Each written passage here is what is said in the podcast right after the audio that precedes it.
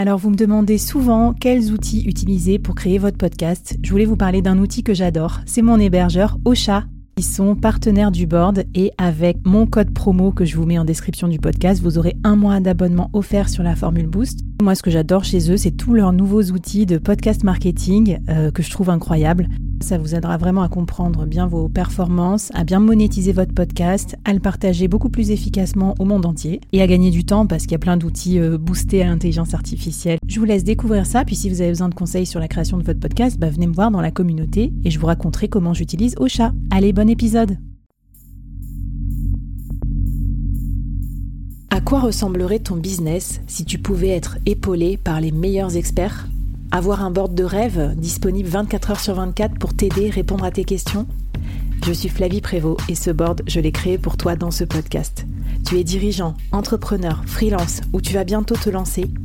Ne reste pas tout seul dans ton coin. Inspire-toi des conseils des meilleurs chaque jour par ici, à mon micro. Et si tu l'oses, on te mettra au défi parce que nous, ce qu'on aime bien, c'est te faire progresser vite et bien. Alors bienvenue à toi, bienvenue dans ton board et bon épisode.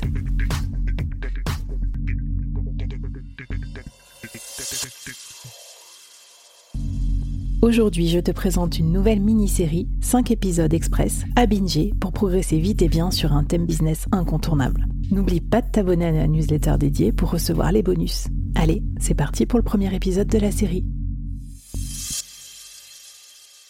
Bonjour à toutes et à tous et bienvenue dans cette nouvelle mini-série du board. Alors aujourd'hui, je suis très contente et très heureuse d'accueillir au board une de nos fellows solopreneurs que j'ai rencontrée d'ailleurs en m'installant en tant que solopreneur à Nantes et qui va nous parler d'un sujet hyper bien dont on n'a encore jamais parlé dans le board.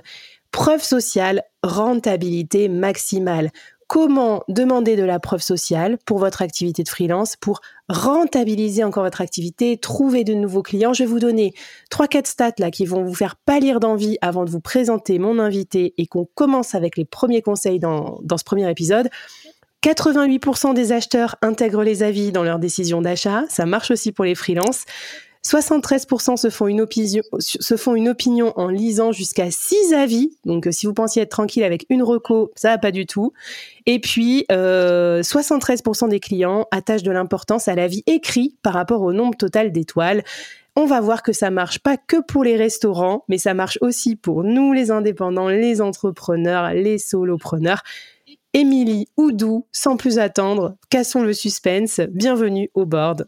Hello Flavie, merci. Je suis hyper contente d'être ici et qu'on parle d'un sujet qui est hyper important pour nous, euh, les freelances solopreneurs euh, indep.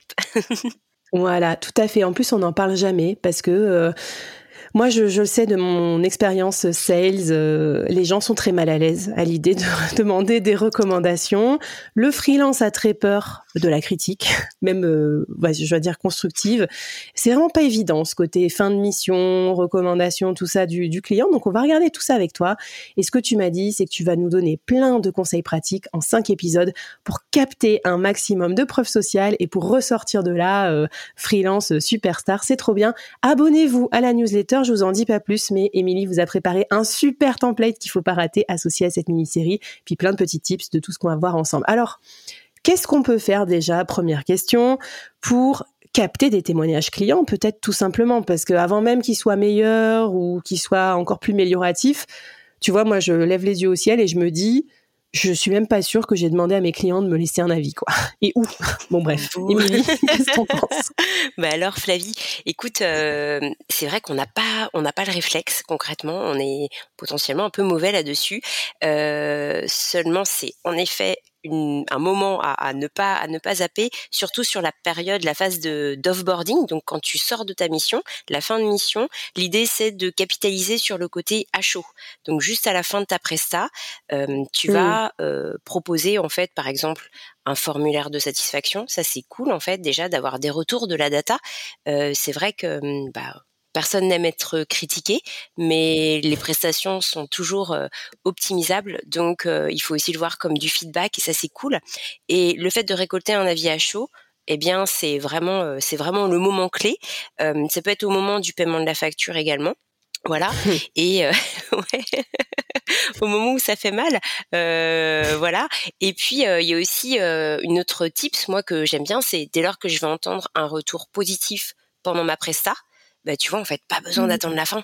C'est se dire, euh, tu vois, la semaine dernière, j'entendais un de mes clients qui disait, ah bah c'est bon, tout le monde est content, on continue, et puis on va se réengager sur 2024.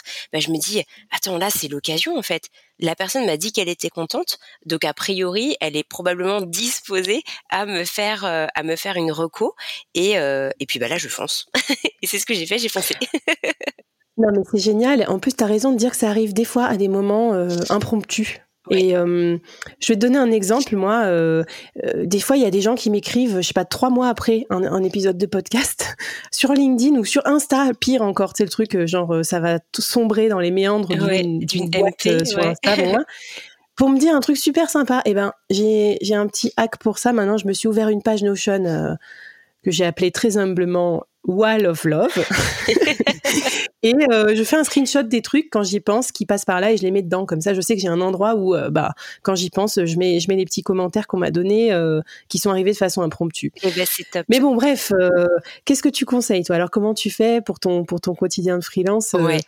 Continue à nous donner tes conseils pratiques? Alors, du coup, déjà, je leur demande de faire court et simple, parce que globalement, on est tous un petit peu feignants, ou tout du moins, on a assez peu de temps à accorder, et parfois, on peut un peu effrayer le client, tu vois, à demander des trames, etc. Donc, on fait court et simple. On demande une citation, on lui pose une question, est-ce que tu es content Est-ce que t'es pas content? Euh, Globalement, hein, c'est un peu ça. Et pourquoi tu as été content? Et puis, euh, et puis, bah ouais, un petit verbatim, quoi. Comment tu as ressenti les choses? Tu sais, on parle du euh, NPS et du CES. tu vois, ça c'est dans les grosses entreprises. tu sais, le NPS, c'est c'est en gros la, le, le, niveau de recommandation que tu pourrais faire à un tiers par rapport à une presta.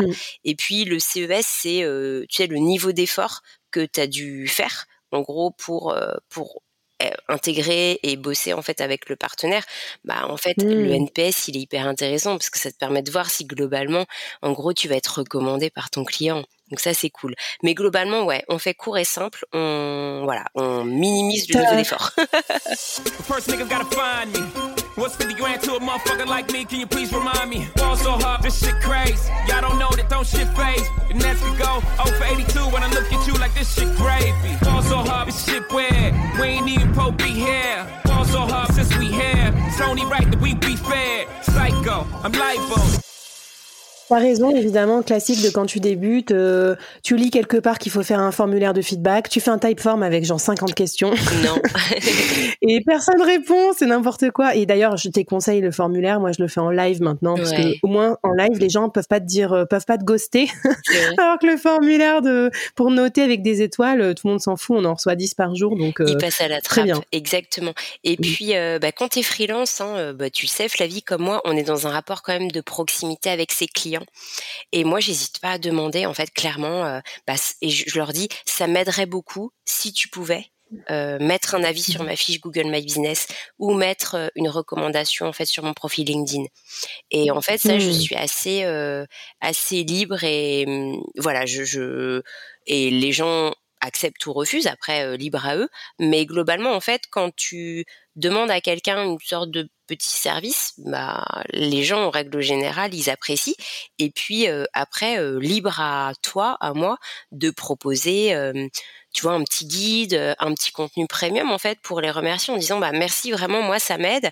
bah pour te remercier, je t'offre, je sais pas, un template de structure LinkedIn, tu vois, ce genre de choses. Bon mmh. bah tu vois, c'est c'est du gagnant-gagnant. Euh, moi, j'ai même des, des, clients, tu sais, qui ont fonctionné comme ça, qui, euh, pour remplir leur fiche Google My Business, faisaient un petit jeu concours et faisaient gagner, euh, tu vois, une tablette ou un truc. Donc, bah, nous, à notre échelle, voilà, se, se dire comment je peux valoriser mon expertise aussi. Eh ben, trop bien. Alors, j'ai plein de questions qui me viennent. Alors, donc, pas d'iPhone 14 à gagner si vous écoutez cet épisode et cette mini jusqu'au bout, mais quand même un super template pour arriver à récolter des bons avis clients sur LinkedIn. Donc, écoutez bien jusqu'au bout, abonnez-vous à la newsletter. Google My Business, euh, attends, je parlais des restaurants, moi je pensais que c'était un truc de commerçant. On a besoin d'avoir ça quand on est freelance? Bah grave, ouais, ouais. j'en ai pas. c'est pas vrai. Je suis désespérée, cette mini-série commence très mal pour moi. Je suis vraiment mauvaise élève sur ce thème. Je vais devoir te préparer un template pour optimiser ta fiche Google My Business.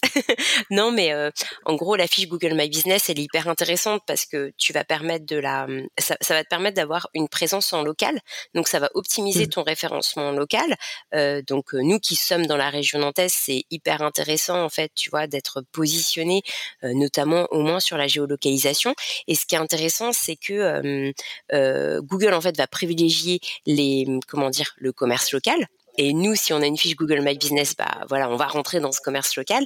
Et en plus, euh, bah, si tu veux, sur ta fiche Google My Business, tu peux rentrer des avis, donc des avis écrits, associés en fait à un nombre d'étoiles.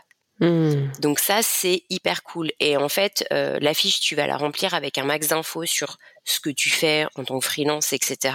Et ce qui intéresse aussi Google, bah, comme en, SEO, en référencement naturel, ça va être le fait de mettre à jour ta fiche. Donc si tu arrives en fait à récolter des avis euh, régulièrement, et bah c'est hyper cool. Euh, voilà, tu, tu, vas remonter en fait sur les résultats. Par exemple, moi en stratégie de contenu plus Nantes, et ben je vais faire en sorte de, de remonter avec des avis qui vont euh, en effet notamment parler de ces mots clés là. Voilà. oh là là, la petite maline. Bon, alors ça, ça dépasse presque notre cadre, mais contactez Émilie si vous voulez remonter dans les, dans les rankings et vous distinguer dans votre activité. C'est ça que moi j'adore avec tous les, tous les solopreneurs que je reçois au board, les experts. Vous êtes vraiment euh, à la pointe de tous ces sujets, donc c'est hyper bien d'être entouré avec vous.